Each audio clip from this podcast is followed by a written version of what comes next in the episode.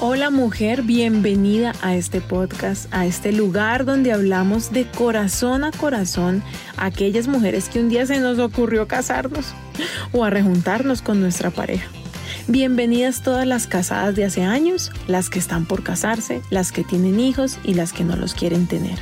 Esto es Hablemos de ser esposas.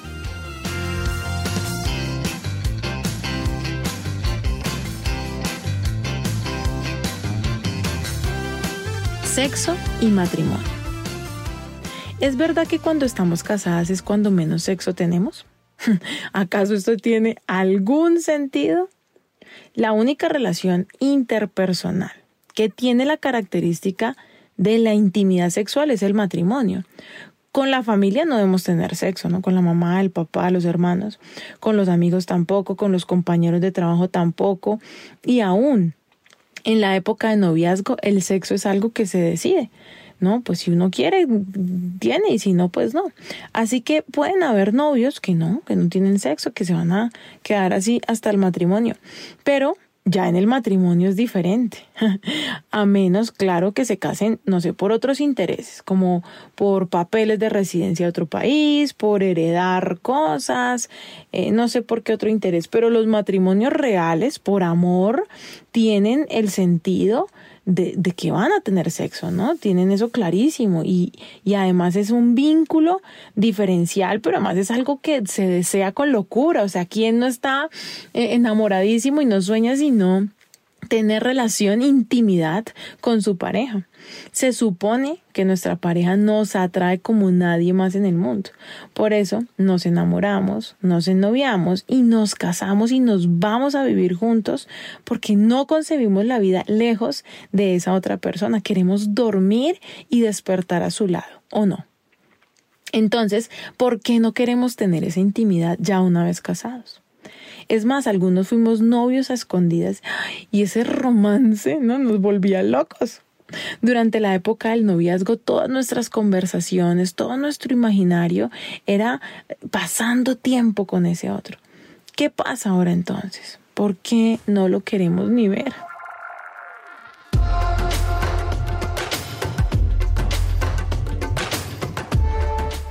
Pasan muchas cosas. Y en este episodio vamos a tocar algunos temas, pero de antemano te digo, se van a quedar muchos por hablar. Podríamos hablar toda la temporada de sexo y aún así no terminaríamos. Pero tratemos de abordar algunas características de este tema. ¿Listo? Entonces, cada mujer que conozco tiene una relación diferente con su pareja. Eso es obvio. Cada ser humano es único y cada pareja es la mezcla única de dos personas que no tienen igual en el mundo. Pero la mayoría de parejas que están apartadas y presentan problemas están también alejados sexualmente. O tienen relaciones sexuales como por calmar las ganas, ¿no? De los dos, no siempre es del hombre, sino como, bueno, hagámosle ahí. Pero realmente no hay una conexión. Y es que para tener una relación de pareja y una vida sexual sana y placentera, debe existir esta palabra que acabo de pronunciar, conexión. La conexión se da naturalmente en la época de conocernos y de novios. Pero pues ya, una vez vivimos juntos, es necesario trabajar para que esa conexión no se pierda. Es necesario perdonar a diario, porque somos seres humanos que nos equivocamos, que nos defraudamos. A veces tenemos tan idealizada esa vida en pareja, tan idealizado a ese otro, que cualquier cosa que nos haga, no, es la peor de las faltas. Es necesario que perdonemos. No podemos olvidar nuestra humanidad, nuestra imperfección. Fíjate que muchas veces nos fallamos a nosotras mismas, ¿no? Dijimos que nos íbamos a echar esa crema, pagamos un montón de plata por ella y nunca nos la echamos. Dijimos que íbamos a hacer ejercicio y no fuimos compramos ese libro y dijimos, no, este sí me lo voy a leer y tampoco. Entonces nos fallamos, nos prometemos cosas que no nos cumplimos. Entonces si le fallamos a nuestros amigos, a nuestra familia, queriendo y sin querer, pues también nuestra pareja nos va a fallar. ¿Cómo podría nuestra pareja no fallarnos? Acumular faltas contra el otro hace que perdamos esa conexión. Cuando somos personas que perdonamos rápido, las dificultades de la vida, mira, se convierten en oportunidades para ser más amigos, para ser más compinches, para acercarnos más y esa conexión más el amor que le tenemos al otro, pues va a terminar en intimidad. Sí, o sea, obligatoriamente vamos a terminar en la cama los dos. Conozco mujeres que nunca han sentido placer real con su pareja, pero tienen dos, tres y hasta cuatro hijos. ¿Será culpa del esposo? Yo no sé quién es la culpa, pero sí sé que la vida sexual de cada ser humano es responsabilidad de ese ser humano. O sea, si tú no eres feliz sexualmente con tu esposo, es tu responsabilidad darle solución a esta situación. No para, ay, no es que toca darle gusto al tipo, no, para darte gusto a ti. Debemos entender que los seres humanos somos sexuales. Estamos diseñados para sentir placer con nuestra sexualidad. El sexo es ejercicio, ¿sabías? Quema calorías, libera endorfinas, quita las tensiones, esos dolores del cuello, el estrés lo quita, nos hace dormir mejor y más profundo, nos hace estar más relajadas, más felices. Entonces, si la relación de pareja es la única que tiene esta característica de las relaciones ¿no? sexuales y el sexo es beneficioso para nuestra salud y fuimos creados para tener sexo, ¿por qué no queremos? ¿Qué te impide disfrutar de tu esposo? ¿Qué te impide disfrutar de tu propio cuerpo? ¿Te conoces? ¿Sabes qué te causa placer? ¿Qué te impide entregarle tu cuerpo a tu esposo y recibir de él y conectar el uno con el otro sexualmente? La respuesta que tengas para estas preguntas no sé, puede ser muy diferente, ¿no? Puedes decir, tengo sobrepeso, el tipo mira vías en la calle, eh, los niños están ahí metidos en la cama, lo que sea que esté pasando, lo debes resolver porque a menos que los dos hayan hecho un acuerdo de celibato, ¿sí? Pues la relación íntima y sexual hace parte de ese trato matrimonial, hace parte de esa relación y es importante. Si tu malestar viene por algo que tu esposo hizo en el pasado, y aclaro, no estoy hablando de golpes, violencia verbal, infidelidad repetitiva, ¿no? abuso sexual, pues porque esas cosas no son negociables, ¿no? Eso no debe haber en la relación. Sino que te estoy hablando de esos detalles malucos, de esas cosas charras, ¿no? Que, que hace el otro y que vuelve y hace y que, que no como que le lastiman el corazón. Pues mujer, debes perdonar. Si hay cosas graves que tú no logras perdonar solita, no que tú dices, no, Lina, es que yo vuelvo y pienso en eso, yo vuelvo y pienso en eso, pues es tiempo de buscar ayuda. La pregunta que hay que hacerse es, ¿te vas a divorciar por eso que te está molestando? Mm, o sea, tú dices, no, es que mi esposo, eh, no sé, eh, no quiere ayudarme a dormir el bebé. Ok, ¿te vas a divorciar por eso? No, no, pues no es para tanto. Ok, si no es para tanto, no le prestes más tu mundo emocional. ¿ah? Entonces, no tiene sentido seguir guardándolo en el corazón, porque fíjate lo que pasa. Amo a mi esposo, pero me ha herido el corazón. Por eso cuando me busca para tener relaciones yo no quiero. No hago nada para sanar la herida, no lo hablo, no lo suelto. Cada vez tengo menos deseo de estar con él, él se siente rechazado, ya no me busca, nos empezamos a distanciar. No vivo feliz, él tampoco, pero seguimos así. Se supone que estamos casados, se supone que él me tiene que ser fiel y yo a él, así que mm, pues seguimos juntos y no solucionamos y ya, eso se queda así. Esa es la realidad de muchas parejas y tal vez es tu realidad, no lo sé, pero si es así, pues tienes un problema, ¿no? Tienes una situación que tienes que resolver. Dejar pasar los días hasta que ya esa conexión desaparezca para decir, bueno, no, pues ya tocó divorciarse porque uh, esto está más muerto bueno, mujer, pues perdóname, pero lo dejaste morir, ¿no? Y conocemos eh, muchas relaciones así. Entonces esperamos, ¿no? Pues hasta que todo se acabe así es más fácil, fácil, entre comillas, porque nunca será fácil, pues acabar una relación y divorciarse. Perdóname, mujer, pero hay muchas personas en esta situación y, y, y no tiene que ser así. O sea, si, si tú vas a esperar hasta que la relación se acabe, pues acábala de una vez, porque estás perdiendo tu tiempo. Pero si sabes que esa molestia en tu corazón no es tan grave, suéltala, no le prestes más tus emociones. Si no puedes, busca ayuda, pero no desperdicies más esta vida tan corta, tan deliciosa, esperando, no sé, que el problema desaparezca.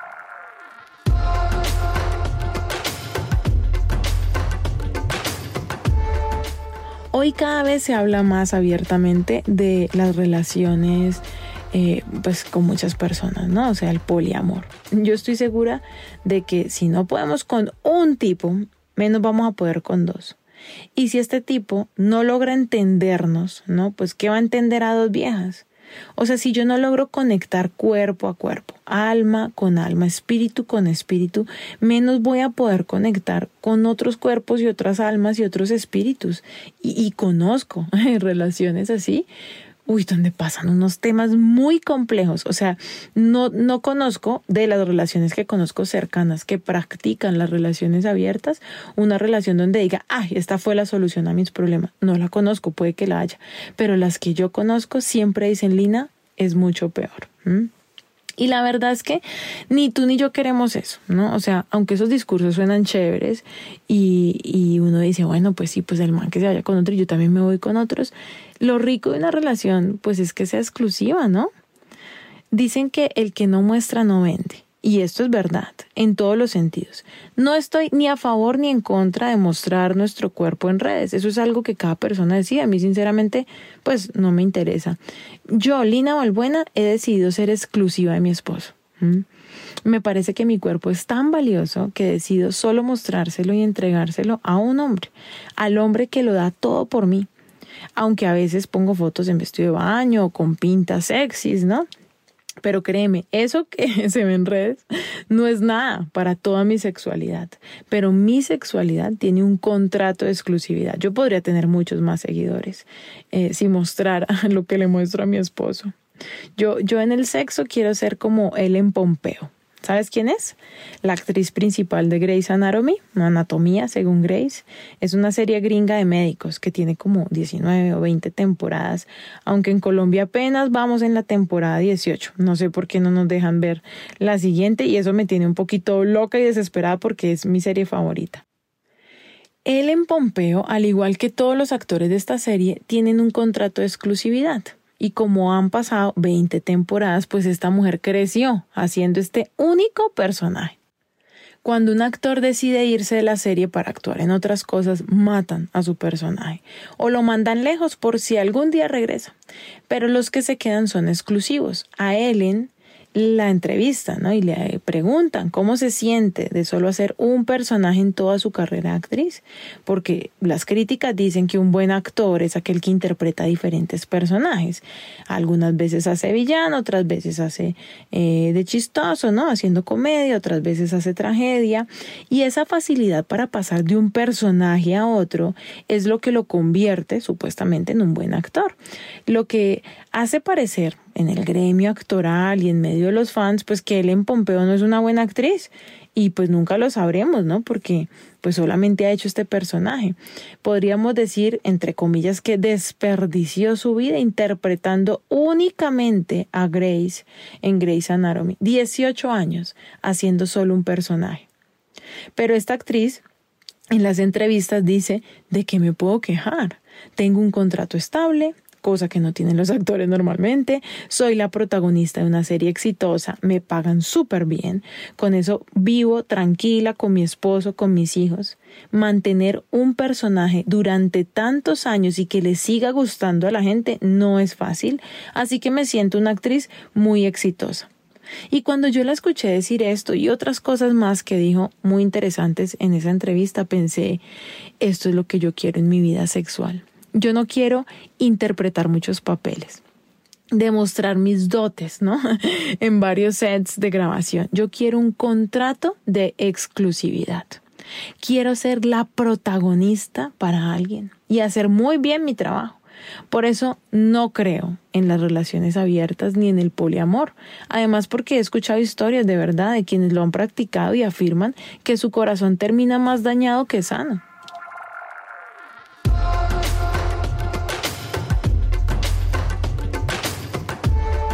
Hace poco un joven me escribió por Instagram. ¿Cómo puedes aconsejar sobre relaciones si por lo visto solo has tenido un matrimonio? Pensé en contestarle, pero luego comprendí. Dije, no, o sea, no hay nada que explicar. Es como, es como decirle a un famoso inventor, ¿no? No, es que tú, ¿cómo puedes ser un famoso inventor si solo te inventaste una cosa revolucionaria? O si un doctor, ¿no? Eh, un investigador crea una vacuna, entonces va a enseñar sobre cómo crear vacuna. Y digo, no, pero tú cómo me vas a enseñar si tú solo has creado una vacuna. O el dueño de un exitoso restaurante.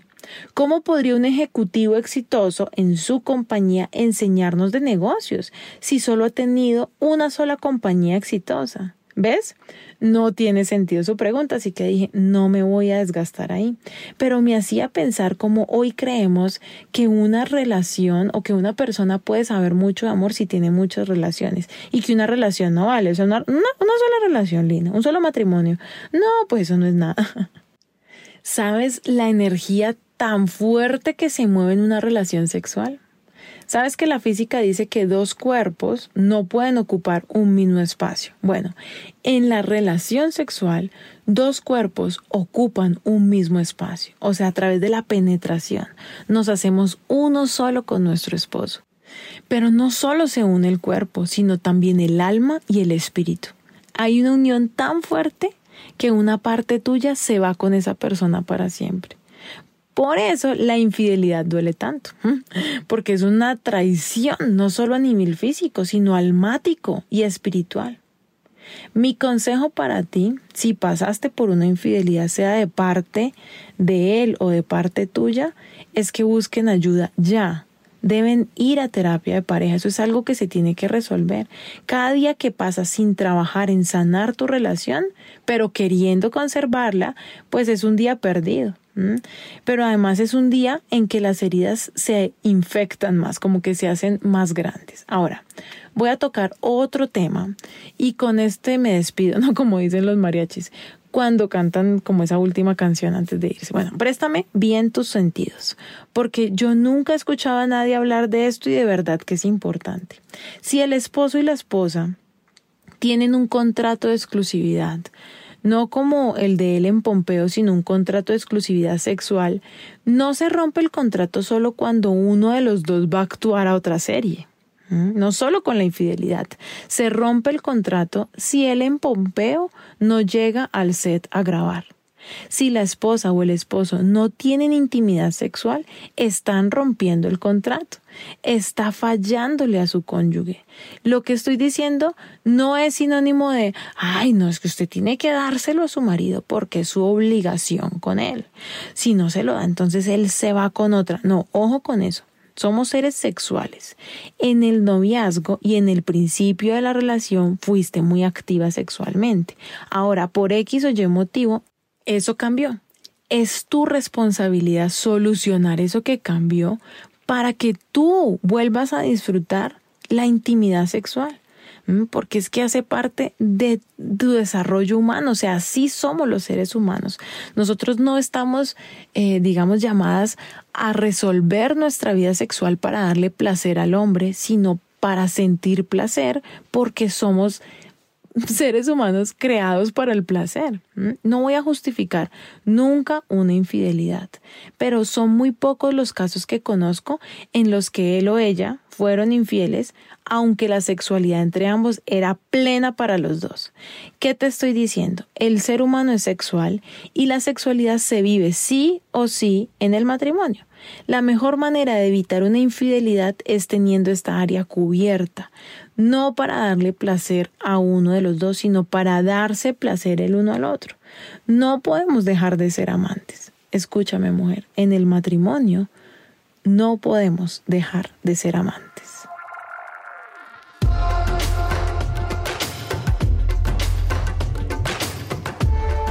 Si yo tengo un amante, ¿no? Si yo tengo un mozo, como decimos acá en Colombia, que me chatea, ¿no? Me manda mensajes, eh, me dice cosas así lindas, me hace masajes con final feliz o se deja hacer masajes con final feliz. Si yo tengo un tipo que todo el tiempo me está seduciendo y yo a él, y si ese tipo es mi esposo, ¿Voy a estar mirando hombres en la calle, sonriéndole a ese compañero de la oficina? No.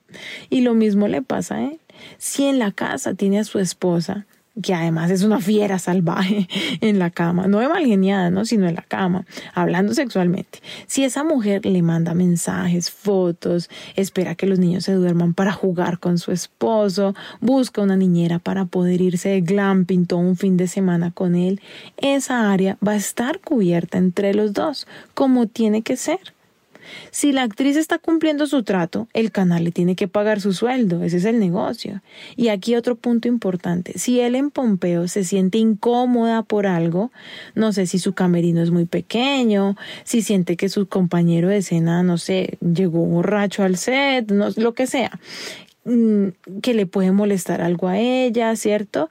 No sé, a las estrellas a veces le molestan ciertas cosas, no sé, que los baños eh, huelan maluco, ella quiere que huelan a fresas, o quiere pedirle al canal que su camerino esté pintado de rosado, o que todo su vestuario sea nuevo, lo puede hacer.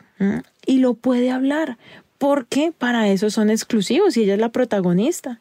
Lo mismo pasa sexualmente con nuestro esposo. Le puedes pedir lo que tú quieras para sentirte bien. La luz prendida, que se duchen antes de estar juntos, que te agarre por aquí, no sé, que te sople por acá, no sé qué te guste, lo que te guste a ti. Y si algo que tu esposo te propone en la cama no te gusta, no lo hagas, pero no te enojes con él, ¿no? Porque es que normalmente dañamos ese momento y decimos, no, no, ni loca yo hago eso. Pero entonces lo que podemos decir es, uy, no, amor, yo ni loca hago eso, pero sabes qué, te lo cambio por esto.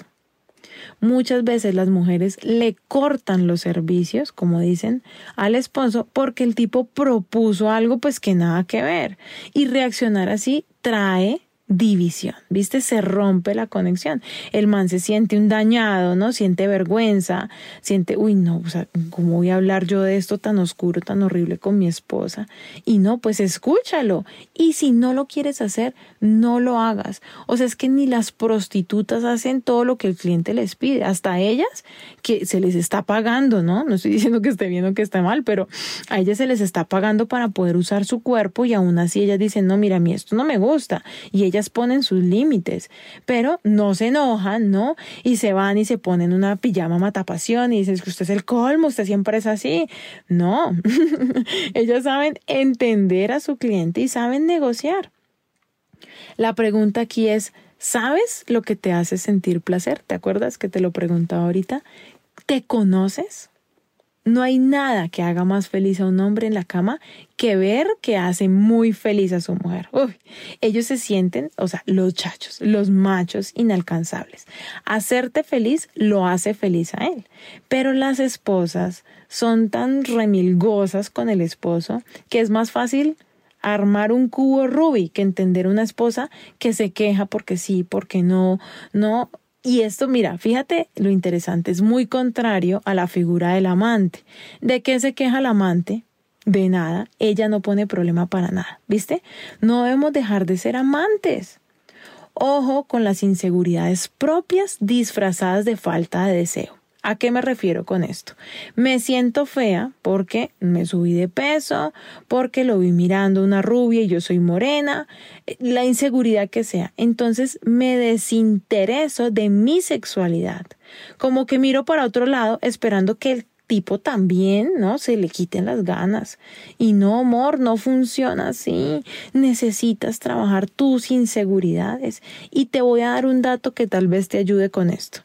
Dice eh, Madit Murrow, no sé si lo estoy diciendo bien, en un libro que se llama Lo que no te dice tu esposo, que el hombre es adicto al chocolate, ¿no? Pero que a él no le gusta cualquier chocolate, a él le gusta su chocolate. Ya ves que a algunas personas les gusta el chocolate blanco, a otras el chocolate con maní, a otro esposo le gusta, eh, no sé, el chocolate con una cerecita adentro, con una uva pasa, no sé. ¿Cuál le gusta a tu esposo? El que tiene en la casa. Pueden haber muchos chocolates finos, redondos, de marcas, cuadrados, triangulares, pero a él le gusta su chocolatico. En el libro el autor dice muchas cosas más muy interesantes y reveladoras, pero pues, solamente te voy a compartir eso aquí. A tu esposo le gustas tú. Habrán más flacas, habrán más carnudas, habrán más altas, más mostronas, lindas todas, pero tu esposo te prefiere a ti. Por eso está contigo. No les puedes descontinuar su chocolatico favorito, que porque hay otros por ahí. ¿Te imaginas el día que se acaba el chocorramo, por ejemplo? ¿Qué pasa si es mi esposo el que no quiere intimidad conmigo? En este tema, la verdad, no soy muy experta. Sé que pasan muchas cosas, pero lo más común es que él se siente irrespetado. se siente irrespetado. Conozco mujeres que en una discusión con su pareja no les tiembla la lengua para decirle un madrazo. Y esto es ofensivo. No porque, ay, la mujer está ofendiendo al hombre, no, sino porque es que a uno no le gusta que lo ofendan. O sea, si tu esposo te dice un madrazo por la mañana, ¿tú te quieres acostar con él por la noche? No, entonces pues él tampoco. Es obvio. La peleadera puede matar la pasión, no solo en ti, sino en él también. Es como ir a un negocio donde la dueña tiende feo, o a un restaurante donde el mesero es un grosero, pues uno no vuelve. ¿No? Sucede exactamente igual con la pareja. Debe haber respeto, debe haber amistad, cortejo, camaradería intimidad del corazón y ahí surge la intimidad sexual. Ojo con ser mamás. Nos convertimos en mamás del esposo y luego el tipo pues que va a querer acostarse con la mamá. Eso es raro, ¿viste? Entonces ahí se pierde la conexión. El camino al buen sexo, te lo voy a dar aquí, es ser amigos, pero mejores amigos. Luego, ¿cierto? Se vuelven cómplices, o sea, se cuentan lo que a nadie más le cuentan.